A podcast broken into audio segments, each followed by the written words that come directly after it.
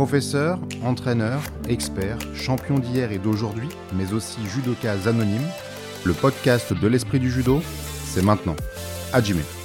La haute compétition n'est pas une science exacte, mais les données statistiques sont tout de même difficiles à contourner. Sorti des juniors il y a deux ans avec une prometteuse médaille de bronze mondiale, déjà troisième d'un grand chelem quelques mois plus tard, Maxime Gaël Ngaya Pambou est de la bonne graine en germe. Mais il était blessé ces derniers mois gêné dans sa préparation et sans autre repère qu'un tournoi de Paris plutôt réussi début février. Il était difficile d'attendre de lui qu'il fasse beaucoup mieux que ce qu'il a pu donner aujourd'hui. Il a eu un premier mérite, battre un adversaire mieux classé, et sur lequel il restait, c'était à Paris, sur une défaite. C'était même le dernier adversaire qu'il avait affronté en compétition. Sortir de cette bataille en vainqueur, en finissant par obtenir au Golden Score la dernière pénalité, c'est déjà le fameux positif qu'il faut, c'est bien connu, savoir retenir. Dès le second combat, il était opposé au Cubain Ivan Felipe Silva Morales, que la France connaît bien puisqu'il avait privé un Axel Clerget en pleine bourre de finale mondiale en 2018 sur un mouvement litigieux. Depuis, il s'est taillé un costard de gros bras du circuit, ce qu'il allait encore démontrer aujourd'hui en se battant jusqu'au bout férocement pour la médaille.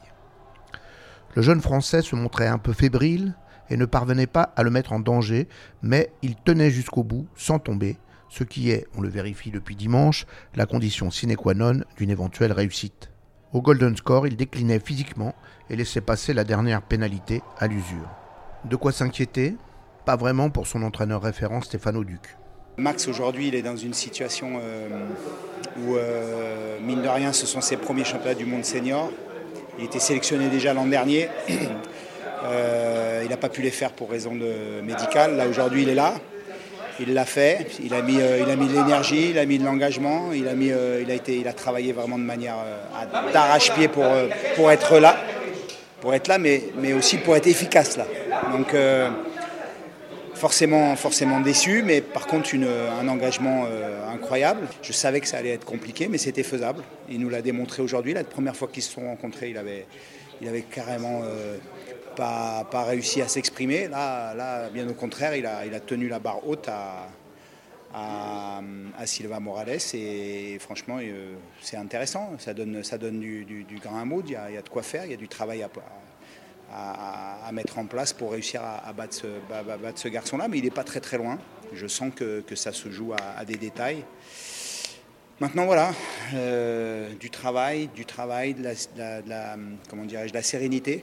Euh, c'est une situation, la sérénité qu'on a retrouvée, qu'on a trouvée ces derniers temps et qui commence à porter ses fruits et ça fait du bien. On va continuer dans cette direction-là.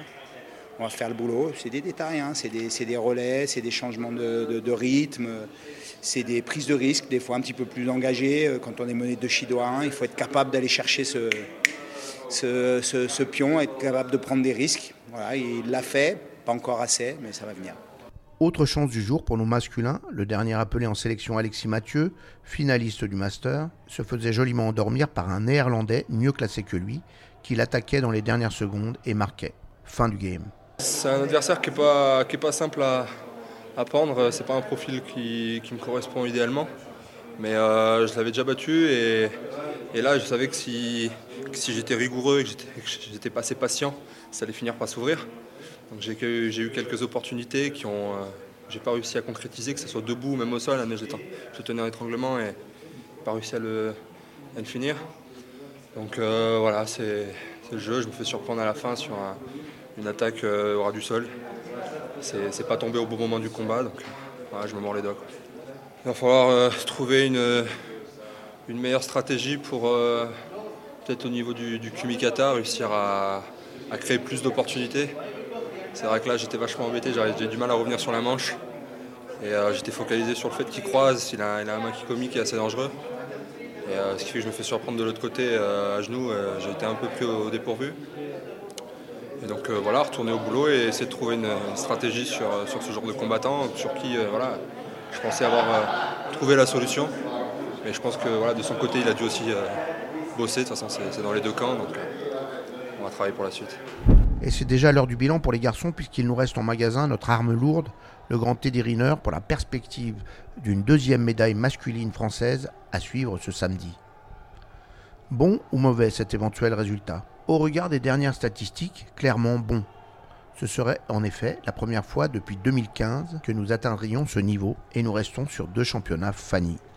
Notre dernière équipe masculine capable d'une grande performance collective était celle de 2013 à Rio, avec les victoires de Teddy Riner et de Loïc Pietri, les médailles d'Hugo Legrand et d'Alain Schmitt, soit le feu d'artifice final d'une génération très brillante en junior, emmenée par le grand Teddy, qui nous avait valu nos plus brillantes médailles pendant plusieurs années. C'était il y a dix ans. Depuis plus grand chose, sinon les nouveaux venus de la squad, selon le surnom qu'ils se sont eux-mêmes donné, couronnés ces dernières années, dont Maxime Gaël Ngayap Ambou fait partie, et c'est peut-être là que le bas blesse. Une refondation par toujours de la solidification du socle, et la dimension technique comme tactique est manifestement à réinvestir dans le système français, comme l'analysait pour nous le responsable des masculins, Baptiste Leroy. Je pense que le, le, les adversaires sentent qu'à un moment, il va y avoir ce, petit moment de relâchement, de déconcentration ou de, ou de blanc.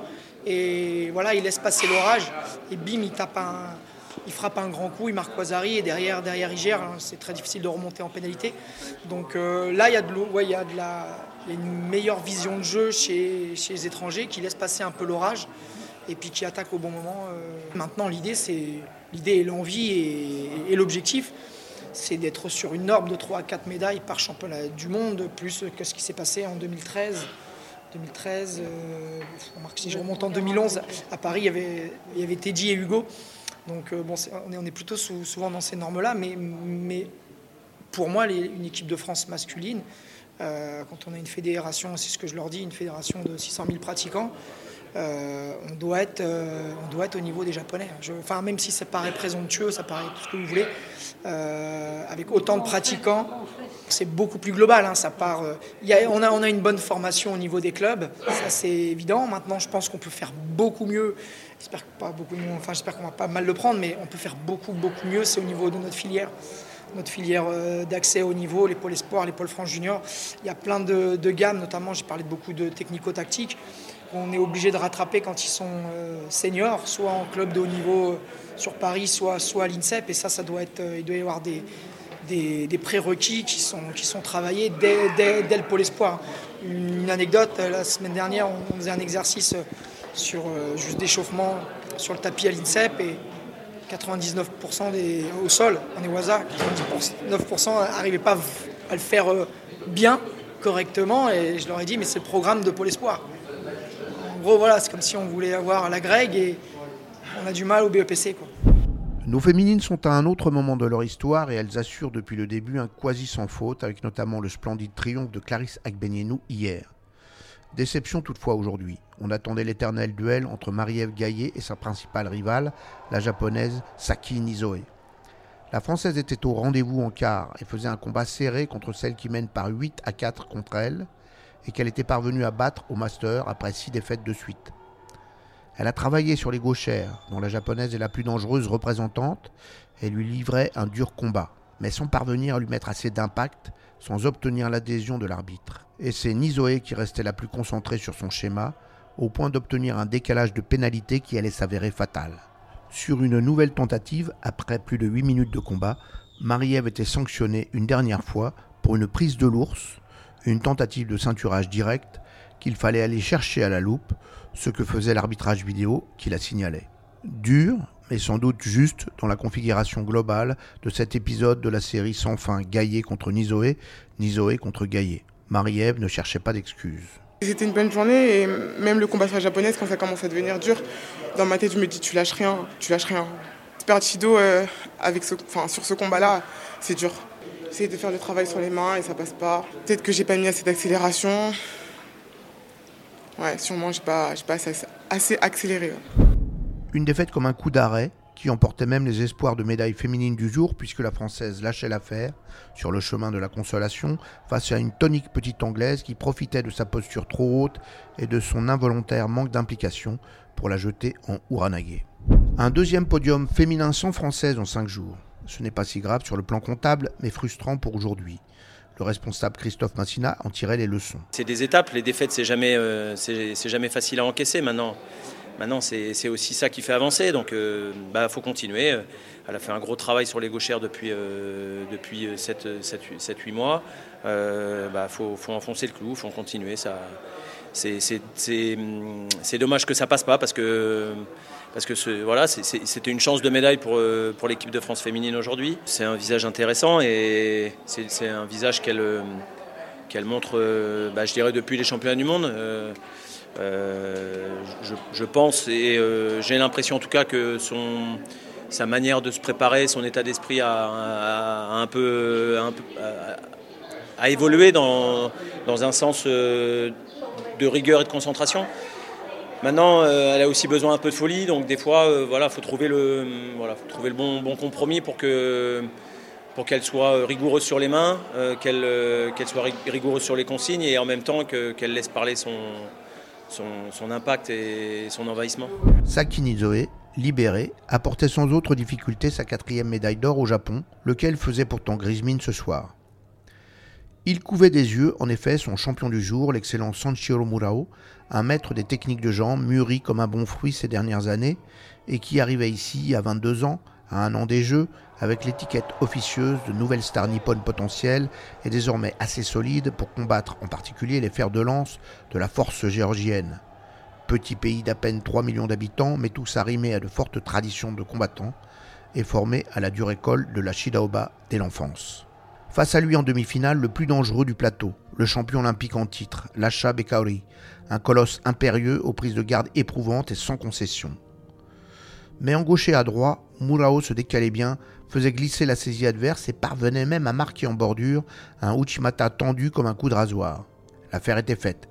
Murao sortait le champion olympique de 22 ans lui aussi et allait prendre le second couteau en finale, Luka Meizuradze. Mais Bekaori le surprenait en contre et revenait à la marque. Et avec une intelligence de jeu insolente, il laissait alors le japonais s'installer et attaquer pour mieux réussir à le contrer sur un étrange mouvement dans lequel il se glisse dans le dos adverse et se jette au sol pour faire un barrage de son corps, un geste qu'il garde manifestement dans sa musette pour les cas difficiles, puisqu'il l'avait emporté là-dessus au jeu dans une demi-finale très compliquée. Adieu, vos vaches, cochons couvés, il doit y avoir un équivalent de l'adage de La Fontaine en japonais. Relégué sur la troisième marche, Murao laisse la Géorgie investir en force le classement des nations et prendre le dessus avec une médaille d'or et une médaille d'argent aujourd'hui, et c'est la deuxième médaille d'or masculine pour la Géorgie, tandis que le Japon n'en a toujours qu'une. Demain et après-demain, le pays du soleil levant devra défendre son honneur face à de très féroces clients pour espérer conserver cette suprématie masculine qu'il tient depuis 2009. Et la médaille d'or du jour? C'était finalement l'outsider Meizuradze, médaillé mondial 2022 tout de même, qui la volait à son leader. Les deux compagnons d'entraînement se livraient à une partie de bras de fer qui coupait un peu le souffle et que l'arbitrage n'entravait pas pour le plus grand plaisir du public ravi d'assister à ce combat libre et sans entrave. Exténués de fatigue, les deux manivelles ne parvenaient plus guère à tourner au Golden Score dans cette partie sans limite et sans contrôle, quand le plus léger des deux, Luca Mesuradze, passait dans le dos de son formidable adversaire et lui faisait une facétieuse et convaincante imitation de son spécial malin. Un pied de nez, un joli petit crime de lèse-majesté plein d'insolence, en toute camaraderie, qui exprime surtout la très belle vitalité du judo géorgien et ne change rien sur les tablettes. Didi Madloba pour le spectacle, les amis. La merveilleuse Géorgie excelle dans le rôle de trouble-fête et il faudra cravacher pour que la France puisse lui reprendre la seconde place au classement global des médailles et pour que le Japon revienne en tête du classement masculin. Rien n'est joué. Retrouverons-nous pour la sixième journée des championnats du monde de Doha avec une Française engagée, Audrey Cheméo, en moins de 78 kilos. Quant à la Géorgie et ses judokas guerriers, vous pourrez la retrouver dans le numéro d'été du magazine L'Esprit du Judo. C'est mérité.